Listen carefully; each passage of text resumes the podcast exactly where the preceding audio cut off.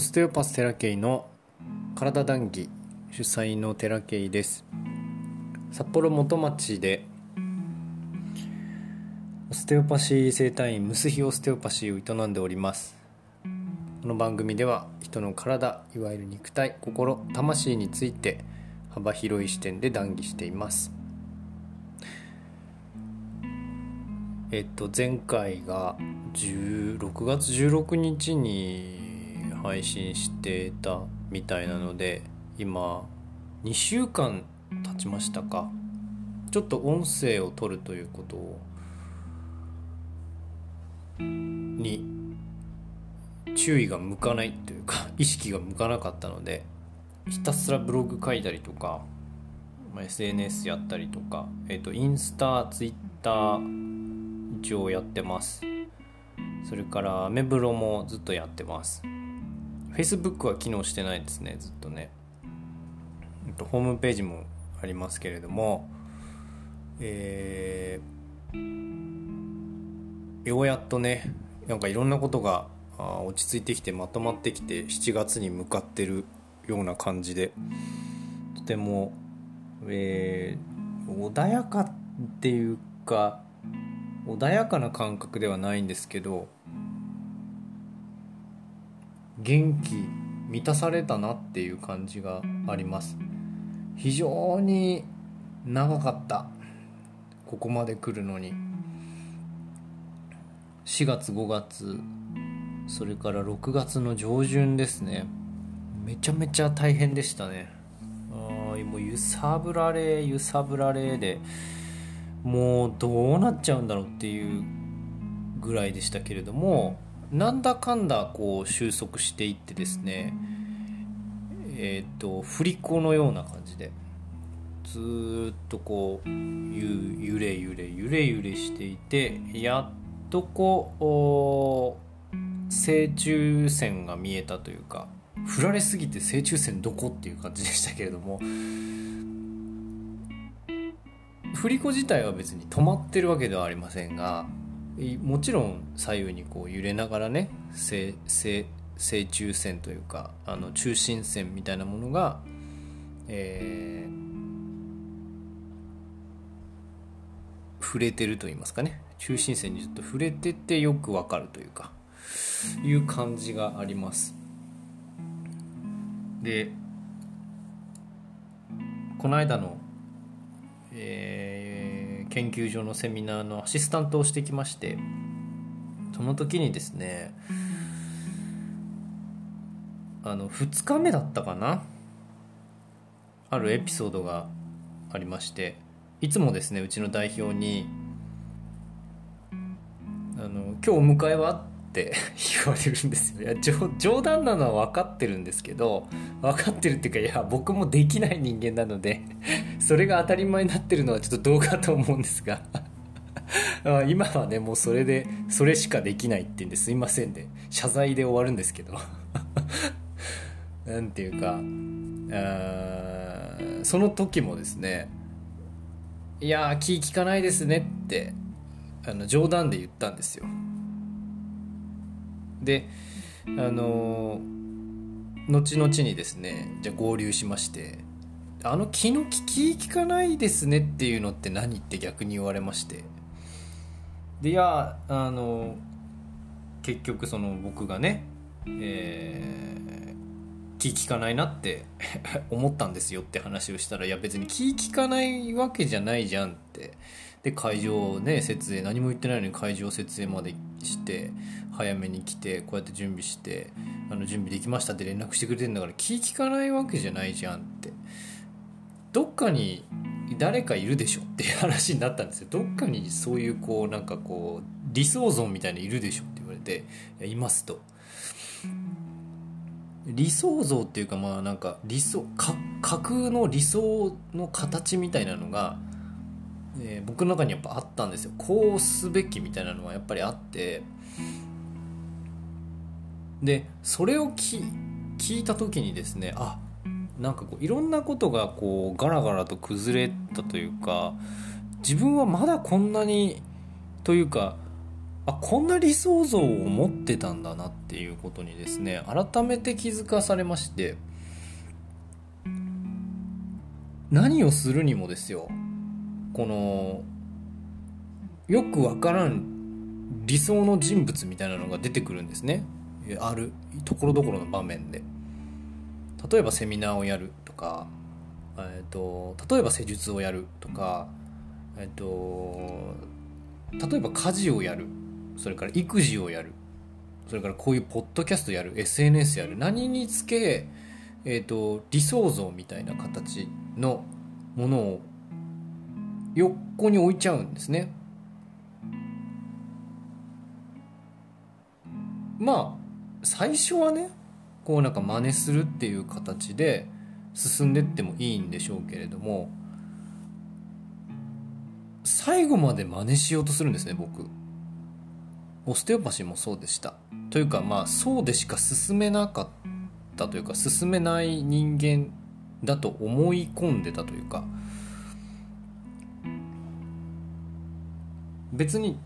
自分なりの方法で言ってみればいいのになんかどっかでセオリーみたいなものを探してこういう風な流れで進むのが最初の形ですよみたいなのがいやそれをやったから分かる話なんですけれどもそうしないとダメみたいなそうしないとうまくいかないみたいなことになってたんですね自分の中でね。だからどんどんどんどん自分はこうしたいっていう自分はこうやってみたいとか自分はこう思うんだっていうことがですねどんどんどんどん脇の方にこう押しやられてですねすごい苦しくなってたんですね自分で勝手に自分で無意識にですよ。勝手にやってました。いくら潜在意識のヒーリングやったところでそこは変わんなかったですね。そういえば。そういうなんか理想の形というものがあってその形に自分を変えるというか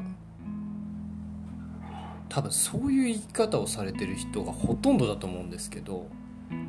それ結構大変なんですよ。ある程度のとこまで引き上げる引き上がるために自分がねある程度のとこまで引き上がるためには確かに必要です。オステオパシーもそうです。枠がないと人間進めないんですけどいつの間にかその枠にはまるということそのものがちょっとこ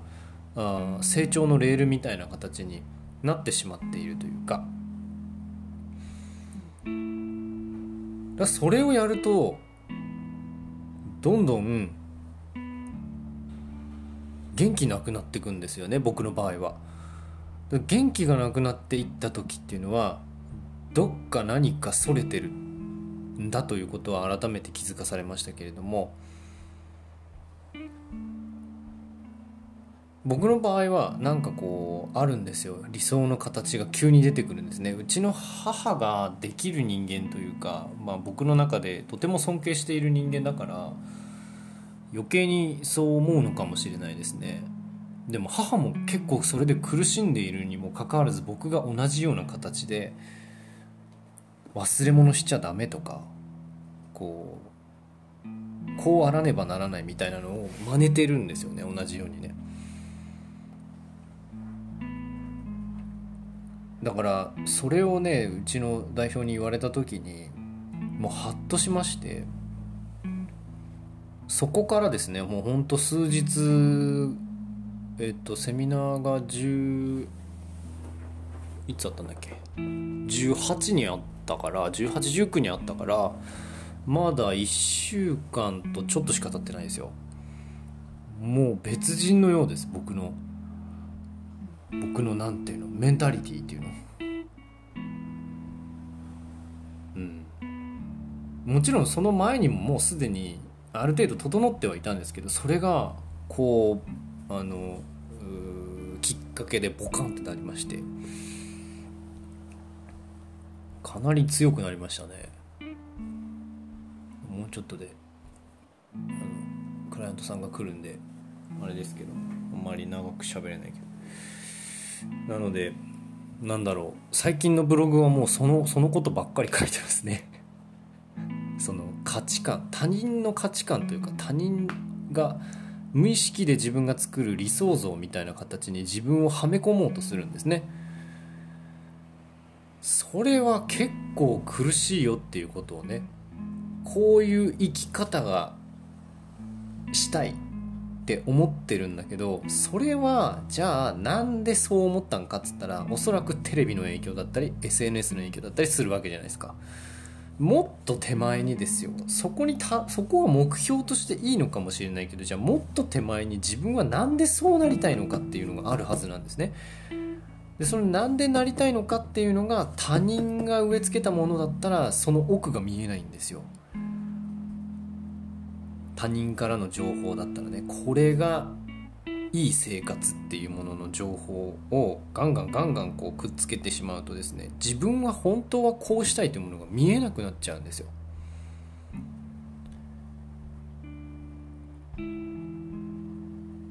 だそこが病気の始まりだと僕は思いました。それに気づくのは相当時間がかかる。僕もかかりましたけど。自分がこうしたいというものが他人の価値観によって見えなくなった時に僕は心の病にかかるんじゃないかなって思っていてもしくはそのこうしたいのにできないっていうのが続きすぎるとその心の病をきっかけにぐるんとチェンジする道に乗せられるっていうことも僕は経験してますけれどもその後ですよねずっと引きずっちゃったんですその心の病をね。でじゃあなんで引きずったかっつったら他人の価値観がベッタベタにくっついてたからなんですね。でそれをなんと何ヶ月も何年もかけていろんなことをやって剥がして剥がして剥がしたんだけど、まあ、剥がした結果そうなれたっていうのももちろんあると思います。いろんなことに気づかされましたしいろんなこと学びましたんで。でその過程の中でようやっと自分の軸というか自分のその自分というもの自分らしさというものが何なのかっていうことにえー、気づかされましてねだから僕は例えばオステオパシーというものをこうやるってなってもなんかどっかでこうスピリチュアルなものっていうものに抵抗があったりとかなん出すそういう情報を出すことによって、えっと、周りが引いちゃうんじゃないかとか結局気にしてるの周りのことなんですよ。でも自分はそういう世界っていうものに興味があって調べたしあの宗教のこともすごい勉強したしそこの考えっていうのが結局その人がの病気の根源だったりとか病気がなぜ治るのかっていうことにもつながってきたりとかするのでそこはやっぱ自分のうん中にあるものなんですよ。中にあるその価値観なんです。自分の価値観なんですよね。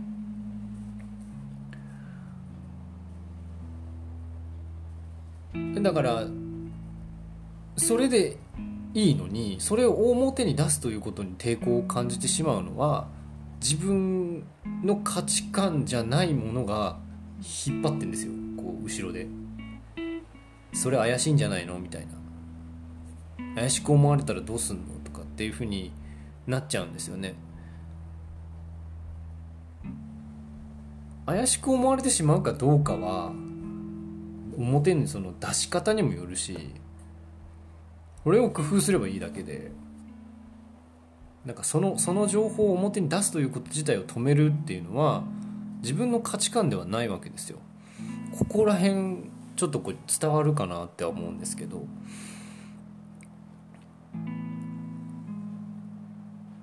オステオパシーで有名なフルフォード先生でさえですよフルフォード先生でさえそっちの世界というものをものすごい勉強してそこを治療に取り入れてるわけですから何を恥ずかしがることがあるんじゃいって今更なんですけどね。まあこうやってポッドキャストでね魂の話したりしてますけどそれがなんかどっかで後ろめたさじゃないんだけどこう後ろ髪引かれるっていうかこう変な価値観誰かが引っ張ってるってみたいな感じですよね。誰かがそれそれ怪しいよねとかっていうのを引っ張っちゃってるんですよ。それっていっぱいあると思うんですよね。そのオステオパシーに限らずですよ。あのそんなやり方でいいのとかあそんな喋り方でいいのとかそんな見た目でいいのとか誰かが引っ張ってんですよ。そこに誰もいないのに本当はね。その誰かが引っ張ってるっていうことにほとんどの人は気づけないんですよね。だってそれが自分が引っ張ってると思ってるから。自分じゃないんですよ引っ張ってるの。他人なんですよ。どこの誰かもわからん。回ったことも見たこともないような人が引っ張ってんですよ後ろから。知らんけど。だか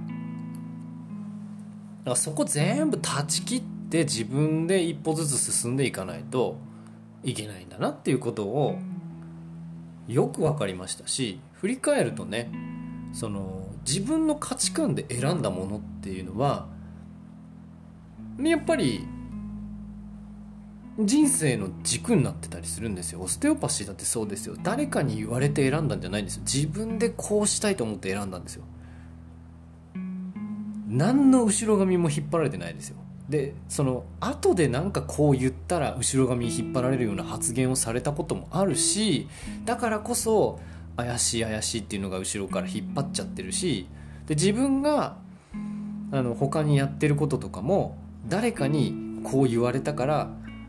こう後ろ髪引っ張られて結局やめたっていうのもあってそれはそれでやめたのは自分の選択なんでいいんですけどそうじゃない自分がいいと思っているものまでやっぱ引っ張ってくる人たくさんいるんで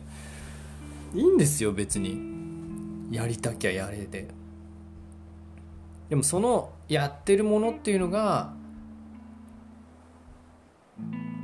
自分の本心からなのかっていうのは